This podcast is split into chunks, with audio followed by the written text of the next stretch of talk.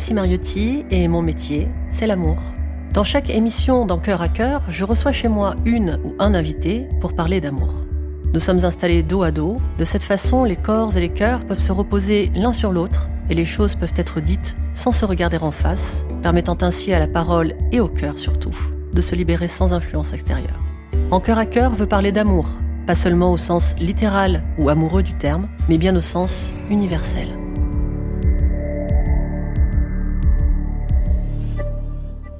Bonjour Olivia. Bonjour. Je suis ravie de te recevoir. Merci beaucoup d'être venu et d'avoir répondu à l'invitation. Et euh, les auditeurs qui nous écoutent vont peut-être entendre des petits clics, clics, clics, clics, clics, clics sur le parquet de, de mon salon, puisque tu es venu accompagné de notre cher Lilo. Qui a un Exactement. Joli petit Et puis tiens, j'en profite pour m'excuser auprès de tes euh, auditeurs parce que je me suis fait opérer il y a deux semaines des cordes vocales et du coup j'ai une voix que je trouve absolument stressante, euh, pas très agréable et en plus euh, j'ai pas de souffle donc on a l'impression que je manque d'assurance. Ça me donne un côté très superficiel que je déteste. superficiel, carrément. ah ouais, quand je m'écoute, ça fait influenceuse, tu sais. Et en plus, tu me disais que tu sortais d'une rhinopharyngite. Oui, alors euh, j'ai tout gagné là. Tu t'es fait la totale. En fait, quand t'as pas de souffle, ça donne un côté complètement euh, pas vide, mais pas très, euh, bah, pas beaucoup d'assurance. Voilà. Ah bah, tu en as de l'assurance, puisque tu es venu malgré tout ça. Tu as dépassé tous les obstacles. Oh oui, ça c'est pas un souci. Alors, merci d'être là. Est-ce que tu es confortablement installé? Oui, et puisque vous n'avez pas la vue, l'appartement est très très beau, très choupi, très féminin, avec plein de petites notes de, de violet, de rose et de, et de bleu. C'est absolument charmant. Es un amour. Alors, la petite tradition dans cette émission, c'est qu'on prend une photo avant le podcast et après le podcast. Tu es prête? Oui. Allez, go pour la première photo. Je viens d'entendre Lilo qui fait un petit éternuement. Non, parce qu'elle est, elle est pas habituée à avoir un appartement propre. C'est les nouvelles odeurs. Il a pas de poussière, elle comprend pas. Alors, sans me dire, euh, sans m'en dire trop sur toi, parce qu'on va découvrir évidemment euh, qui tu es, est-ce que tu peux te présenter euh, succinctement? Donc, j'ai dit que tu t'appelais Olivia. Est-ce que tu peux m'en dire un petit peu plus? Eh ben, je m'appelle Olivia Siapa. Je suis artiste. J'écris des romans, je fais de la photo d'art, je réalise, je mets en scène selon les projets. J'ai fait aussi des timbres de collection comme euh, la Marianne qui a sur tous les timbres. C'est pas vrai Euh, oui, c'est moi. 15 milliards de timbres. Incroyable. Euh, Qu'est-ce que j'ai fait aussi? J'étais journaliste de cinéma. Hmm. Euh, voilà, j'ai aussi, euh, j'ai aussi fait de la sélection de films pornographiques pour Canal+. C'est vrai? Tu sais, Oui. les, les- les films du samedi soir? Exactement. C'est pas moi vrai. qui les choisissais, oui. Je faisais des notes et, euh, et je, je mettais des points. Alors attends, tu regardais, donc tu faisais la sélection, c'est-à-dire que toi, tu regardais les programmes pornographiques et tu disais, moi, je vous conseille celui-là parce que, plutôt parce que celui-là voilà, parce je que, mettais des points etc. par rapport à l'histoire, par rapport euh, euh, à la réalisation, par rapport à la photo, par rapport aux, aux, aux acteurs et aux actrices, par rapport euh, euh, est-ce qu'il y a des protections ou pas, par rapport à tout un tas de choses, euh, voilà. C'est fou parce qu'en fait, on, évidemment qu'il y a une sélection, mais on n'y pense pas à tout cet avant, en fait. Mais oui. on imagine qu'ils ont choisi comme ça un film au hasard et qu'ils se sont dit, bon, euh, écoute, il y a quelque chose, il y a du sexe, on va le mettre, quoi. Mais en fait, non, c'est tout un ensemble. Voilà. Et, alors pour la petite histoire, ma mère faisait un peu la même chose avant, puisque elle avait ouvert le premier euh, ou l'un des premiers, des tout premiers euh, euh, vidéoclubs en France au tout début des années 80. Et en fait, très vite, avec mes parents, ils se sont rendus compte que les gens n'avaient absolument rien à foutre des films. Ils voulaient que les films porno. Et du coup, elle passait la journée, elle les regardait en accéléré et à faire des résumés aux gens. Donc, Voilà. c'est une, c'est une vocation C'est une familiale, quoi. vocation familiale. Il y en a, ils se transmettent euh, euh, des champs, des boucheries, Moi, c'était des de menuiseries. cul. Toi, c'était les films porno. C'était un peu ça, ouais. c'est juste incroyable. Et ton père, il faisait quoi, lui Euh, lui, il a fait plein de petits boulots, mais il vit à Tahiti maintenant euh, Quelle chance. depuis, euh, depuis une quarantaine d'années. C'est beau. J'ai eu la chance de visiter cette île, c'est magnifique. Bon, moi, donc une artiste. 17 ans. C'est vrai? Oui. Ouais, c'est magnifique. Donc une artiste euh, aux multiples, aux multiples cordes. Mhm. Euh, et en ce moment, tu es sur un projet en particulier? En ce moment, je- j'ai pris quelques mois sabbatiques pour, euh, m'occuper de moi et de Ouais. ma transition parce que ça prend énormément de temps Ouais. et de kiffer ma vie en fait, chose que je n'ai jamais fait jusqu'à présent et c'est fab- absolument fabuleux. Est-ce que je peux te demander ton âge? Ça ne se fait pas et t'es pas obligé Je de viens répondre. d'avoir 43 ans il y a viens deux jours. 43 ans. Alors, on va parler justement de cette transition. Euh, et c'est toi qui vas choisir les mots pour euh, l'expliquer. Mhm. Parce que tu t'appelles aujourd'hui Olivia. C'est Mhm. ton identité. Mais ça n'a pas toujours été le cas. Exactement, avant c'était Olivier. Est-ce que tu peux me parler un peu d'Olivier, me le présenter? Euh, je pense que c'est exactement la même personne qu'aujourd'hui en fait. C'est juste euh, l'apparence physique qui a complètement changé. Euh, mais mentalement, c'est moi, mais avec un épanouissement complètement démesuré. Et Ouais. plus du tout cette obligation que j'ai eue pendant toutes ces années d'être dans un... pour plaire en fait à la société et aux gens, d'être dans une espèce de virilité exacerbée qui était pas du tout moi, quoi, qui était complètement une performance que je détestais. Du coup, je le cachais en devenant une espèce de fantasme agué, euh, en étant euh, tout tatoué, tout musclé, euh, les championnats de boxe et tout, mais je détestais tellement faire ça. Ah, voilà. Et pourquoi t'allais dans cette direction? Parce que c'était presque une caricature, tu veux dire, de l'homme que tu étais en train de construire à cette époque? Et en fait, euh, je suis allé dans cette direction parce que euh, si je pouvais pas être moi-même, autant que je sois aimé euh, et en tout cas désiré par tout le monde. Hmm. Voilà, par les hommes et les femmes. Donc c'était un peu mon... C'est comme ça que je cachais ma véritable identité en étant désiré. Plus j'étais désiré, plus je me disais que je cacherais qui j'étais vraiment. Et à quel moment de, de ta vie, parce que ta transition est récente et elle est même presque encore en cours, parce que tu t'es fait opérer, c'est ce que tu me disais, donc des cordes vocales, euh, maintenant il y a environ deux semaines, c'est ça Mhm. Et tu me disais qu'il fallait encore euh, quasiment six mois pour avoir euh, la voix euh, dont tu as l'objectif. À quel moment tu t'es rencontré dans l'amour de toi, c'est-à-dire dans l'acceptation inconditionnelle de qui tu es dans ton cœur, pour avoir... bah, le déclic qui a fait que tu es, euh, tu en es arrivé là aujourd'hui en te disant mais moi je je suis pas Olivier, je suis Olivia? En fait, j'ai eu ce déclic il y a presque deux ans maintenant, en juillet 2020. En plein après le premier quasiment. Exactement. Mm. J'ai fait une tentative de suicide et je suis resté euh, trois ou cinq jours, je sais plus, dans le coma.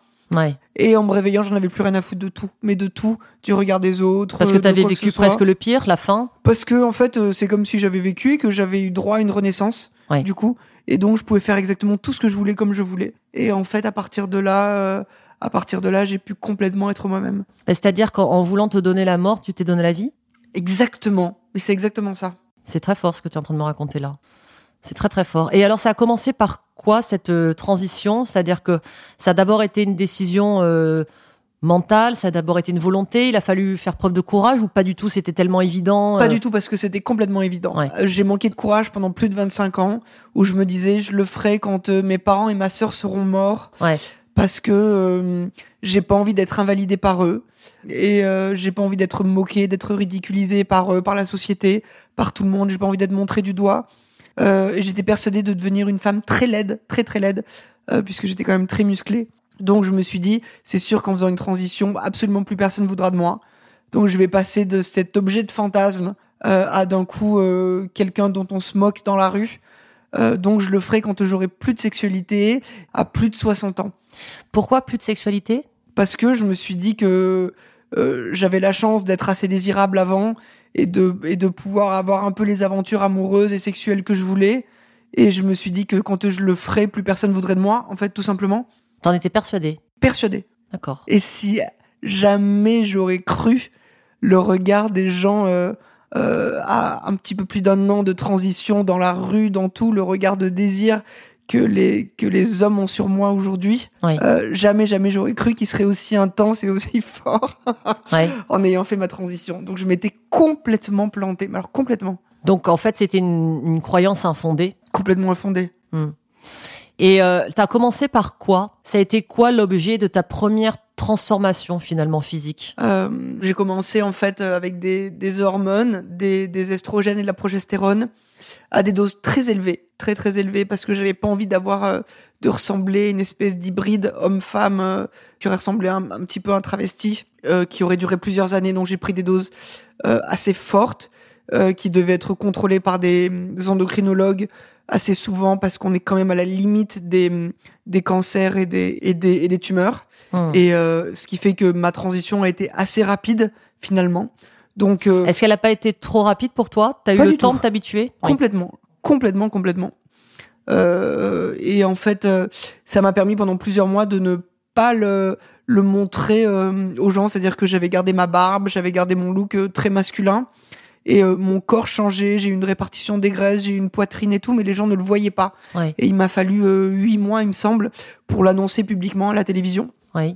Et les gens ne comprenaient pas parce que je suis arrivé à la télé euh, en, en, en costard cravate avec euh, avec une grosse barbe et tout. Je n'avais absolument rien de féminin. Oui. Et euh, mais c'était quand même le bon moment. Et parce que tu disais que à une époque, tu, te, tu faisais de toi une forme de caricature de la virilité masculine, enfin en tout cas comme la société actuelle l'imagine encore trop souvent. Mais là aujourd'hui, les auditeurs te voient pas, mais moi si, tu es très fine. Ah oui oui, je confirme. Ouais. Et non non, aujourd'hui j'ai une répartition des graisses qui fait que mon corps s'est complètement féminisé. J'ai une, une poitrine euh, assez belle et même euh, un petit peu imposante qui est complètement naturelle. Donc c'est assez euh, c'est assez dément quoi, c'est génial. Est-ce que tu l'aimes ce corps, Olivia? Oui, aujourd'hui oui. Donc tu as une véritable histoire d'amour avec ton corps, c'est-à-dire que ce que ton corps est devenu, cette transformation que tu as décidé et que tu as euh, mise en place, c'est euh, une sorte de rencontre amoureuse avec toi-même. Oui, et j'ai découvert, c'est marrant parce que j'ai découvert hier soir que je l'aimais ce corps parce que je suis allée pour la première fois hier soir en fait dans un sauna libertin Oui. et euh, j'ai trouvé un, un plaisir assez fou à me balader euh, nu dans cet antre et, euh, et euh, voir le regard de désir des hommes et de leurs femmes euh, sur mon corps était assez, surtout que mon corps est entièrement tatoué, Ouais. c'était assez jouissif et très agréable. Ça t'a fait quoi? Ça t'a Est-ce que tu as eu l'impression que c'était enfin juste, c'était enfin ok, que tu étais enfin aligné? Oui, et puis surtout, aujourd'hui, toutes les rencontres que je fais, les gens savent dès le début, en fait, que je suis une personne trans. Euh, et là, sauf que dans ce, dans ce sauna, bah, je vais pas l'annoncer à chaque personne que je croise Non. dans le lieu. Donc, euh, j'ai pas eu à le dire, mais à sentir quand même le regard de désir sur moi, vraiment en tant que femme. Et c'était pas désagréable du tout. Oui. Mais là, en en l'occurrence, les gens que tu rencontrais euh, dans ce club, euh, dans ce sauna, pardon, libertin, euh, ils te rencontrent nus. Donc, euh, pour le coup, tu as pas besoin de parler de ça. C'est un Ah bah oui, regard sur ton corps directement. parce qu'en plus, je suis opérée, donc euh, ça veut dire que j'ai eu une assignation génitale. Donc, donc j'ai plus du tout mon sexe féminin. Donc pour eux, oui, j'étais complètement une femme et j'avais même. euh, Tu as dit, j'ai plus du tout mon sexe féminin. euh, pardon, je j'ai plus de sexe masculin en fait. Qu'est-ce que tu penses de ce lapsus C'est drôle. Oui. Tu crois qu'il faut s'habituer Ah, euh, c'est très rapide pour moi pour m'habituer. Ouais. C'est quand j'étais quand j'étais justement à l'hôpital en Thaïlande pour faire ma, ré- ma réassignation sexuelle. Parce que ça se fait pas en France. Si, mais ils ont 20 ans d'avance là-bas. D'accord. Donc euh, la question s'est pas posée pour moi. Je voulais le meilleur chirurgien au monde Bien sûr. et euh, c'était, euh, j'avais une excitation assez démente et je me suis habitué, mais tout de suite dès que je me suis réveillé, c'était bon, c'était, euh, c'était fait. J'étais pas du tout, euh, j'ai pas du tout le moins de problème avec ça. Ouais. Alors, tu as dit tout à l'heure, je suis trans, et tu dirais que tu es trans quoi? Genre, sexe, identité, masculinité féminine. Tu dirais quel mot, toi, pour que ce soit juste pour toi, Olivia? En fait, on dit une personne trans, Oui. en fait une personne transgenre, parce que en fait c'est une transformation de genre social, puisque les gens, à part hier soir effectivement dans ce sauna, les gens ne voient pas les parties génitales qu'on a, Hmm. donc c'est notre genre social. Euh, et c'est pas transsexuel, parce que transsexuel, déjà c'est un mot très désuet, qu'on n'utilise plus depuis quand même plus de 20 ans, il me semble, Hmm. parce que ça donne l'impression que c'est un changement de sexe physique. Or, c'est beaucoup plus que ça. Et que ce serait que pour la sexualité, ce qu'il faut aussi. Exactement, ce qui est complètement faux. D'accord. Alors, tu as l'impression que finalement, c'est un changement global, mais tu m'as dit tout à l'heure, c'est un changement, une transition physique que j'ai faite, mais je suis toujours moi dans un corps différent. Mais malgré tout, ce toi, il a pu aussi s'épanouir et prendre son ampleur totale grâce à ce corps qui est réellement le tien, ce qui n'était pas le cas avant, non? C'est ça, c'est un, un, euh, dans un épanouissement que je pensais absolument pas possible et qui a plus besoin de performance, en fait. Qui a plus besoin de faire semblant. C'est quoi la performance pour toi? Parce que ça fait plusieurs fois que tu utilises ce mot. la performance, qui? c'est-à-dire faire croire que on joue à l'amant viril, parfait, euh, ce genre de, de choses, en fait. Ce que la performance de devenir, euh, de devenir un objet de fantasme pour les hommes et les femmes, c'était quelque chose qui était très important pour moi, pour ne surtout pas qu'on puisse voir qui j'étais. Voilà pourquoi performance. Et en l'occurrence, tu es artiste et l'artiste, on dit aussi que c'est un performeur. Tu penses qu'il y a un lien par rapport à ça? Non, je pense pas du tout. Parce que quand je créais, je, justement, je, je mettais en scène, je photographiais, je filmais, je montrais mes émotions à nu. Et à l'époque, en tout cas, mon mal-être à nu.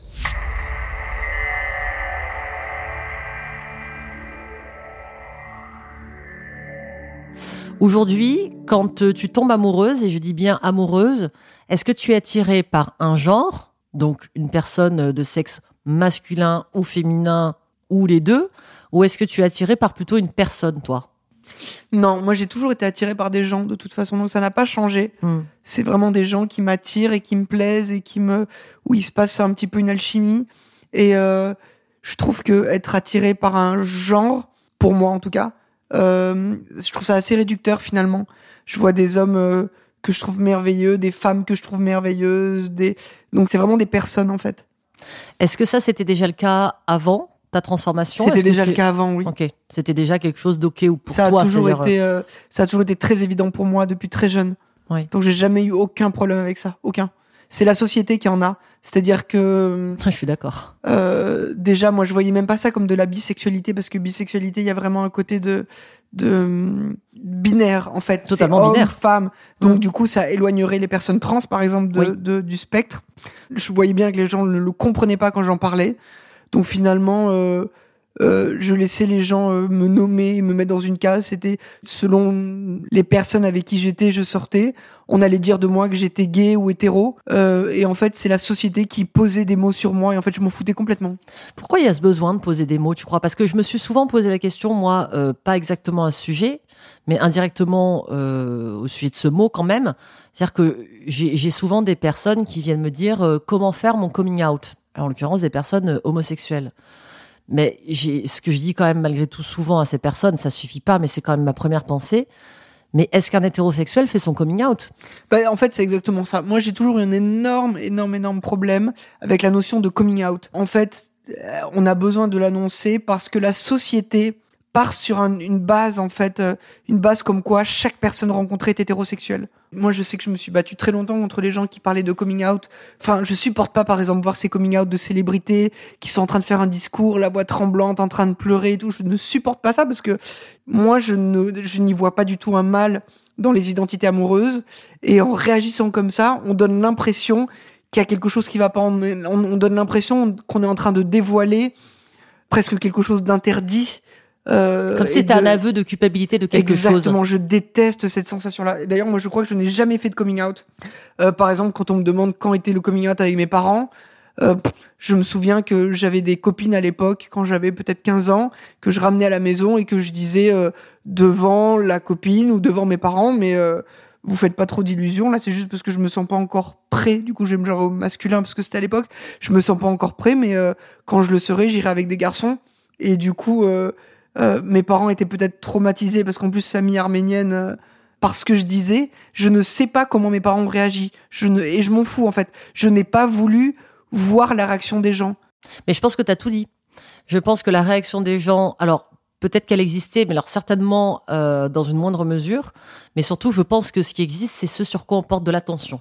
Et c'est pour ça que moi aussi, je suis. Je trouve que le coming out est quelque chose de très gênant. Et j'étais en train de réfléchir pendant que tu parlais. Est-ce que ça veut dire coming out? Quand même, tu le traduis littéralement, c'est euh, venir dehors, quoi. Euh, dehors de quoi? Donc de venir dehors de moi, c'est-à-dire que jusqu'à maintenant, je me suis caché et il faudrait que j'affiche quelque chose Mm. euh, à mon entourage et, et à la société qui m'entoure, quelque chose qui en plus est du domaine de l'intime.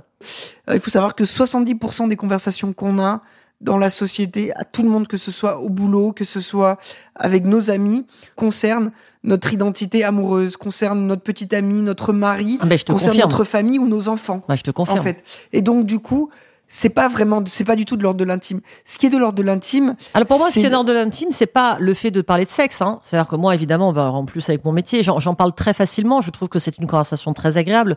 En revanche, ce qui est du domaine de l'intime, c'est de devoir, encore une fois, annoncer quelles sont euh, ses préférences, quels sont ses élans, parce que, et parce vers qui son cœur bat, quoi. Alors je comprends ce que tu veux dire. C'est parce que de toute façon, la société en fait considère que chaque individu est hétérosexuel. C'est-à-dire que quand euh, que ce soit à l'école, au travail. Alors très bien, ils considèrent que la- la- les, les- les gens sont hétéros, mais pourquoi on devrait annoncer le fait d'être homo D'ailleurs, rien que le mot d'ailleurs homosexuel me dérange, comme hétérosexuel d'ailleurs, parce qu'il y a sexuel dans le terme. Encore une fois, ça rajoute, ça, ça ramène et ça réduit le Et truc. c'est pour ça que la moi, ai- relation moi, j'ai jamais dit ce mot-là. Si t'as entendu tout à l'heure, je parlais d'identité amoureuse. Voilà. En fait, bah, c'est juste le fait de devoir signaler que mon identité amoureuse est différente. Parce que jusqu'à présent, euh, si on ne fait pas ça, si on ne l'annonce pas, on est obligé d'être dans un mensonge. C'est ce que font énormément de gens quand ils ne font pas de coming out justement, et où ils vont ou alors ils vont omettre de parler de de la personne avec qui ils sont. On le voit d'ailleurs très bien, par exemple, pour les célébrités. Quand vous avez une célébrité qui est hétéro, elle va vous parler de son petit copain, de sa copine, elle va le, le, le ou la nommer par son prénom sans aucun problème. Quand c'est quelqu'un qui est gay et qui n'a pas envie de dire du coup qu'il est gay, il va dire je suis avec quelqu'un, mais c'est mon c'est mon c'est mon jardin secret. Je n'ai pas envie de parler de mon de mon de mon jardin secret, de mon intimité. Mhm. Et ça m'insupporte. Et c'est pour ça que moi je l'ai fait très tôt, bien avant d'avoir une sexualité, bien avant d'avoir des rapports amoureux avec des personnes du même sexe. Est-ce que c'est je l'assume pas ou est-ce que c'est aussi euh, laissez-moi tranquille parce que je sais que si je l'assume, vous allez m'emmerder avec ça? Non, c'est-à-dire que la société en fait euh, a très bien fait. Et c'est pour ça, comme comme tu disais tout à l'heure, il y avait le mot sexuel dedans dans homosexuel, qui sous-entend de manière très perverse que cette identité amoureuse en fait est une question de, De rapport sexuel, de Mm. sexe. Ce qui est faux. C'est-à-dire, C'est réducteur. de manière et c'est la religion qui a créé ça et qui a créé de manière très perverse de, de faire une espèce d'amalgame entre une identité amoureuse et une pratique sexuelle. Et donc oui, effectivement, c'est quand, quand, quand on dit c'est de l'ordre de l'intime, euh, dire à quelqu'un est-ce que je suis vaginale ou clitoridienne ou est-ce que euh, ou est-ce que j'aime la sodomie ou pas, ça ce sont des pratiques sexuelles. Ça c'est l'intime.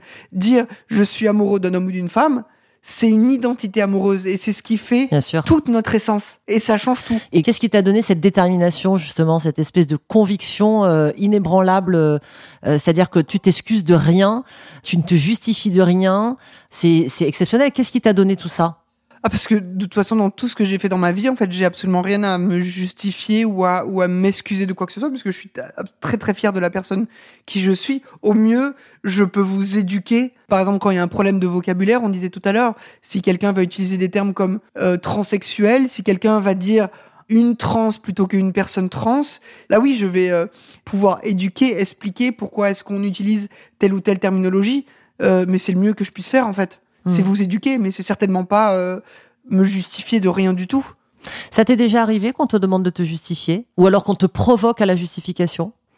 Euh, Oui, il y y a effectivement quelques personnes, et il faut pas se le cacher, qui sont euh, qui ce qu'on appelle de la de la malveillance psychologique. Mhm. Euh, par exemple, une fois, j'étais dans un restaurant avec euh, deux amis hommes à moi, et le serveur est venu vers nous trois en me regardant dans les yeux, alors que j'étais quand même euh, j'étais hyper hyper glamour, et, euh, et le vendeur fait bonsoir messieurs, vous avez choisi, voilà. Et c'est- Mhm. donc on est parti direct. Mhm. Euh, heureusement, c'est pas très fréquent. C'est plus de la maladresse la plupart du temps. Et tu dirais que c'est pas très fréquent pour toi ou c'est pas très fréquent tout court? Parce que j'ai l'impression que ta situation est un peu à part. Non, Je te parce que pas. pendant un an, là, j'ai quand même, euh, mon corps était quand même très hybride et mon visage était très hybride parce que j'ai dû passer d'un corps très masculin et très viril à un corps très féminin. Donc il y a une période euh, un petit peu ambiguë où euh, ça a attiré certaines personnes comme ça et notamment des hommes qui, euh, c'est souvent des hommes et très rarement des femmes euh, pour qui, euh, à partir du moment où ils ont vu que j'étais né homme, me dire madame, c'est le, c'est absolument terrible pour eux. C'est-à-dire, ils voient que j'étais un homme et ils vont trouver toutes les excuses possibles pour dire monsieur et pour euh, et pour euh, trouver des excuses vraiment vraiment euh, pourries en fait. Et moi, ce que je disais tout à l'heure quand je parlais de ta situation particulière, c'est que j'ai l'impression que le fait que tu sois très déterminé, très convaincu, et que tu n'aies à aucun moment donné eu envie de t'excuser ou de te justifier, ça te rend peut-être moins cible. Je crois que quelle que soit notre situation, et je parle pas spécialement de transidentité ou même d'homosexualité, quelle que soit notre situation dans la vie, à partir du moment où on a honte de qui on est, euh, de manière intrinsèque, les gens sont mal à l'aise devant nous. Et on parlait tout à l'heure du coming out, quelqu'un qui va aller devant ses parents en disant euh, euh, j'ai quelque chose à vous dire, euh, mais je sais pas, et qui est là en train de trembler, de pleurer. Bah, en fait, pour, pour moi, c'est comme si la personne est en train d'avouer quelque chose, quel que soit le sujet, à partir du moment où c'est ce qu'on est, à partir du moment où c'est où c'est qui on est, de manière vraiment intrinsèque. Je sais que je me répète sur ce mot, euh, ça devrait jamais arriver.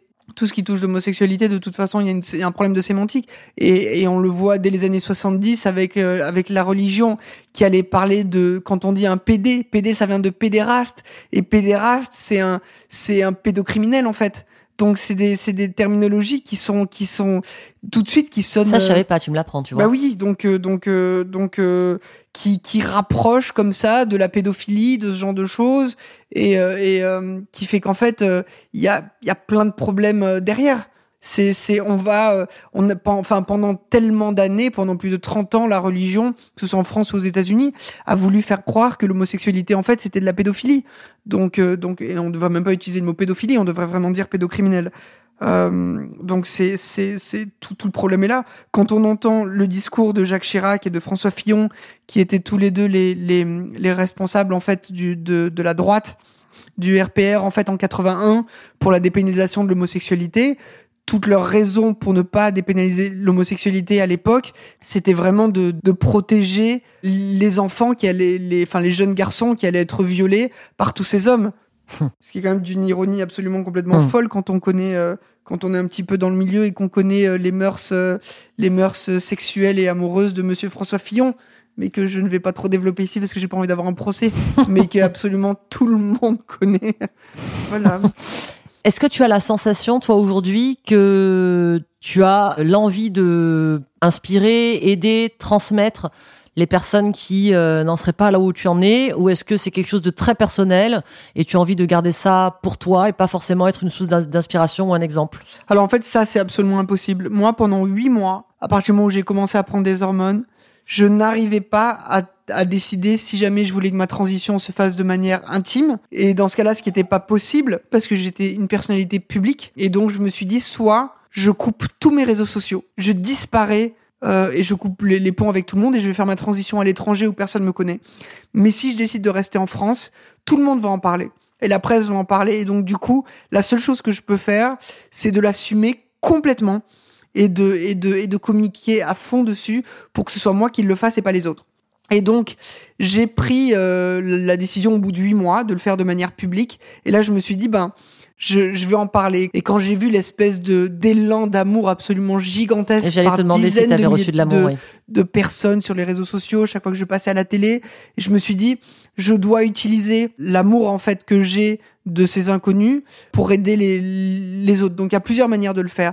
Il y a une manière de pouvoir présenter, faire une pré- expliquer toute ma transition pour les personnes qui voudraient la faire, Mm. mais aussi pour les personnes cisgenres. Une personne cisgenre, c'est euh, une personne qui n'est pas trans en fait, Mhm. c'est-à-dire qui est en accord avec son genre de naissance, Mm. qui voudrait apprendre comment ça se passe et donc du coup je vais leur montrer mon quotidien tous les jours tout le temps par des lives par des tas de choses sur Mm. les réseaux sociaux et la dernière chose en fait c'est de me dire chaque fois que je passe à la télé chaque fois qu'on me voit si le public et notamment dans des émissions euh, dans des émissions euh, où on peut avoir des gens un peu un peu extrémistes, un peu fachos, pas très ouverts comme euh, Cyril Hanouna par exemple, en allant dans ces émissions là, si je peux avoir l'empathie du public, si le public peut m'aimer, et ben en fait c'est toutes les autres personnes trans qui aiment. Donc euh, du coup euh, c'est gagnant-gagnant. Et cet élan d'amour, ce flot d'amour que tu as reçu au moment où tu as fait ce partage, où tu as euh, lancé cette information et où tu l'as assumé complètement, ça t'a nourri, ça t'a porté, tu l'as mis quelque part, ça a changé quoi?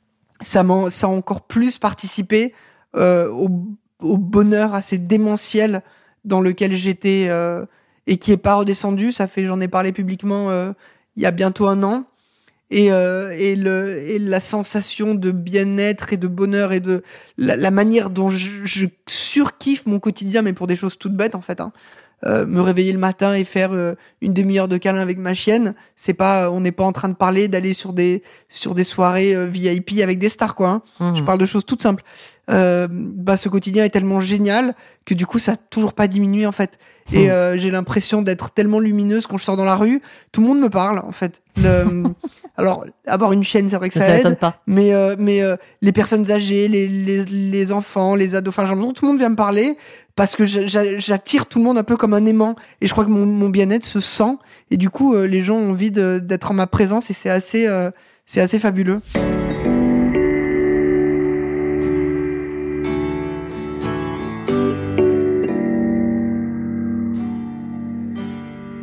Je pense que le fait d'être devenu toi-même, finalement, si on peut résumer ça comme ça, ça a été comme euh, te baigner dans l'amour, littéralement. C'est possible. T'imbiber entièrement d'amour et je pense que cet amour, il rayonne autour. Et je pense que c'est très attirant, comme une lumière pour les gens. C'est euh, c'est vrai, c'est assez euh, fascinant. Et du coup, enfin, j'avais passé avant presque 20 ans à Paris à détester cette ville, à me sentir seule, même en soirée, j'étais avec, enfin, même avec du monde, même en train de, de prendre un verre avec quelqu'un, je me sentais seule, isolée, perdue tout le temps. Toujours besoin de fuir, besoin de partir en voyage à l'autre bout du monde. Il fallait que je fuis constamment. Et aujourd'hui, je me sens bien partout. Euh, dès que je vais dans le métro, tout le monde vient me parler. Les gens viennent s'asseoir à côté. Alors, encore une fois, j'ai une chienne qui est extrêmement mignonne, qui est la chienne la plus mignonne du monde. Ça aide. Mais, euh, mais c'est pas que ça, en fait. Tout le monde vient me parler partout. Et je trouve ça assez, euh, assez fabuleux et, euh, et vraiment magique, en fait. Et euh, alors c'est marrant, tu parles, tu parles de, de ta transition et, tu m'as dit tout à l'heure, euh, avant qu'on commence l'émission, que Lilo avait deux ans. Et tu me disais que ta transition avait commencé il y a deux ans. Et euh, il y a vraiment quelque chose d'une, lors d'une connexion entre vous deux qui est assez dingue. Est-ce que tu as l'impression que en mettant en place cette transition, en l'entamant, tu as fait preuve d'un acte d'amour et d'un don d'amour envers toi? Mais complètement, c'est c'est indéniable. Et oui, effectivement, j'avais j'avais pas pensé. Je alors si c'est une longue démarche pour avoir les hormones, pour avoir rendez-vous d'abord avec un psy qui valide, qui dit que c'est bon, ensuite des rendez-vous avec euh, avec euh, des endocrinologues et tout, de faire des tests pour pouvoir avoir les hormones. Mais j'ai eu ma chienne même pas deux mois avant de commencer les hormones, donc donc c'est quand même très très lié, ouais. Hum. Est-ce que si aujourd'hui une version de toi d'il y a dix ans venait te voir, tu aurais envie de lui dire quelque chose Ah oui, bien sûr, j'y pense tout le temps. Ah bah alors qu'est-ce que tout tu le temps de me dire mais euh, mais ne perds pas de temps. Fais-la cette transition. Arrête de vouloir plaire au monde entier, arrête de vouloir plaire à la société, à tes parents et à vouloir être cette espèce de caricature de virilité pour euh, juste pour être aimé, désiré. Euh, c'est pas toi en fait. Donc euh, tellement d'années gâchées à être en dépression chronique totale et en, et en crise d'angoisse 24 heures sur 24. C'est horrible. Pendant euh, presque, pff, presque 20 ans, je passais plus de 8 heures par jour sur mon canapé à faire une crise d'angoisse et à me dire, il faut que je fasse quelque chose. C'était terrible. C'était, euh, c'était horrible. C'était l'enfer. Oui. Mm. Donc voilà ce que je dirais au, à mon moi d'il y a 10 ans, de mon moi d'il y a 20 ans, de mon moi d'il y a 30 ans. Fais-le très vite. Même, euh, même à 13 ans, quoi. Fais-le. N'attends pas l'autorisation, n'attends pas le bon moment. Il n'y a personne pas ne de va- bon personne moment. ne va t'aimer. Exactement. Et c'est et c'est là où on peut le rapprocher sur un, sur un coming out gay, euh, un coming out à soi-même en tout cas, c'est-à-dire personne ne va t'aimer euh, pour l'image que tu renvoies aux autres. On, on va t'aimer pour qui tu es vraiment. En fait, plus tu seras toi-même, plus tu seras aimé par les gens. Donc euh, ça sert à rien de vouloir plaire à tout prix. C'est très Euh, si marrant c'est pas que tu toi. dises ça parce que c'est la conversation que j'avais avec euh, Julien Weber, qui est le producteur et le rédacteur de cette émission que tu as rencontré tout à l'heure. Et je lui disais, mais moi, tu sais, jusqu'à 18 ans, moi, euh, personne ne m'aimait. J'avais pas de copains, j'avais pas de copines, j'étais pas dans les groupes et j'étais pas invité dans les fêtes ni les booms. On disait les booms à notre époque, tu te souviens Bien sûr. Et, euh, et j'étais pas aimée et j'étais pas aimée parce que je voulais tellement être aimée que je pensais que moi, ce que j'étais, c'était pas suffisant, donc j'étais une autre personne. Et j'ai commencé à être aimée quand je suis devenue Lucie. Et, euh, et de là, j'ai- tiré euh, une phrase que je me répète régulièrement quand euh, mes vieux démons viennent me, me chatouiller dans ce sens-là, en me disant euh, je préfère déplaire et me plaire que me déplaire pour plaire. Ne perds pas de temps à essayer de te justifier, n'attends pas le bon moment, n'attends pas l'autorisation, personne te la donnera. Sois vrai, sois juste aligné avec qui tu es, dans la justesse de qui tu es, et les gens ne t'aimeront que comme ça parce qu'ils ne peuvent que t'aimer quand ils te connaîtront, parce que tu t'es rencontré. Je suis entièrement d'accord.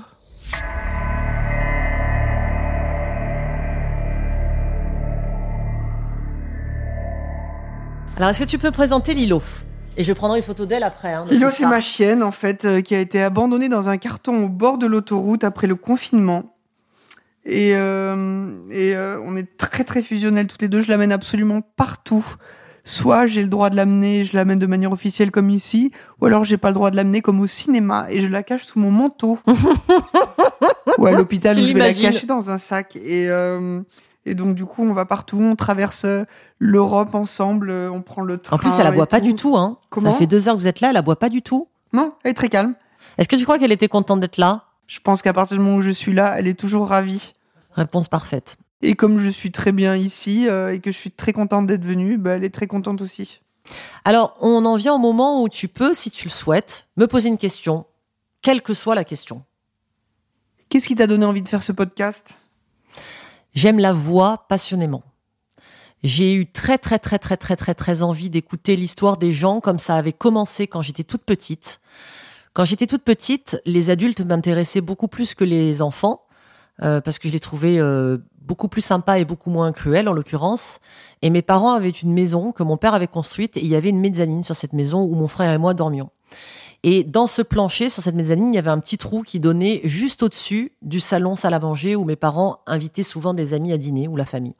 Et moi, je passais mes soirées, quand il y avait du monde à la maison, collé au plancher, avec l'oreille dans le trou, et j'écoutais l'histoire et les conversations de ces adultes. Et je pense que ça m'est resté, cette passion pour les histoires euh, uniquement entendues avec euh, l'oreille. Donc voilà pourquoi ce podcast. D'accord. Je te remercie beaucoup d'être venu. On va faire une photo toi et moi, si tu le veux bien. Oui. merci beaucoup Olivia, merci Lilo et à très bientôt. À très bientôt.